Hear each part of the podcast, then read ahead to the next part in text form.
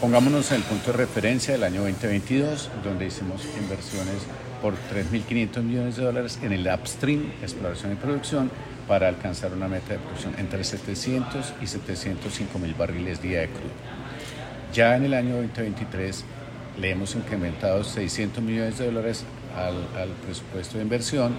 y hemos invertido 4. o 4.100 millones de dólares para alcanzar una meta del orden de los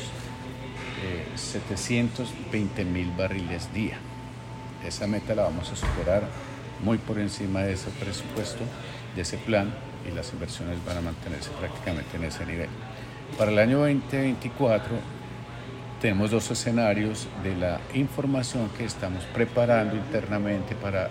someterla a consideración de la Junta Directiva en el mes de noviembre,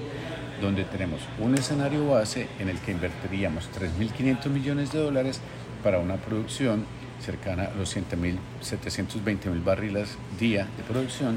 y un escenario alto donde la inversión sería del orden de los 4.2 billones, es decir, 4.200 millones de dólares para alcanzar el mismo nivel de producción que vamos a tener a diciembre de este año, es decir, 751 mil barriles día de, crudo de petróleo equivalente.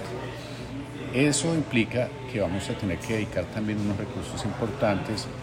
a las, al desarrollo, a la maduración de los recursos prospectivos que, de gas natural que hemos encontrado en el offshore y que hemos venido anunciando eh, recientemente en una gran cantidad, en un buen número de hallazgos, no pero es un buen número de hallazgos de pozos exploratorios exitosos.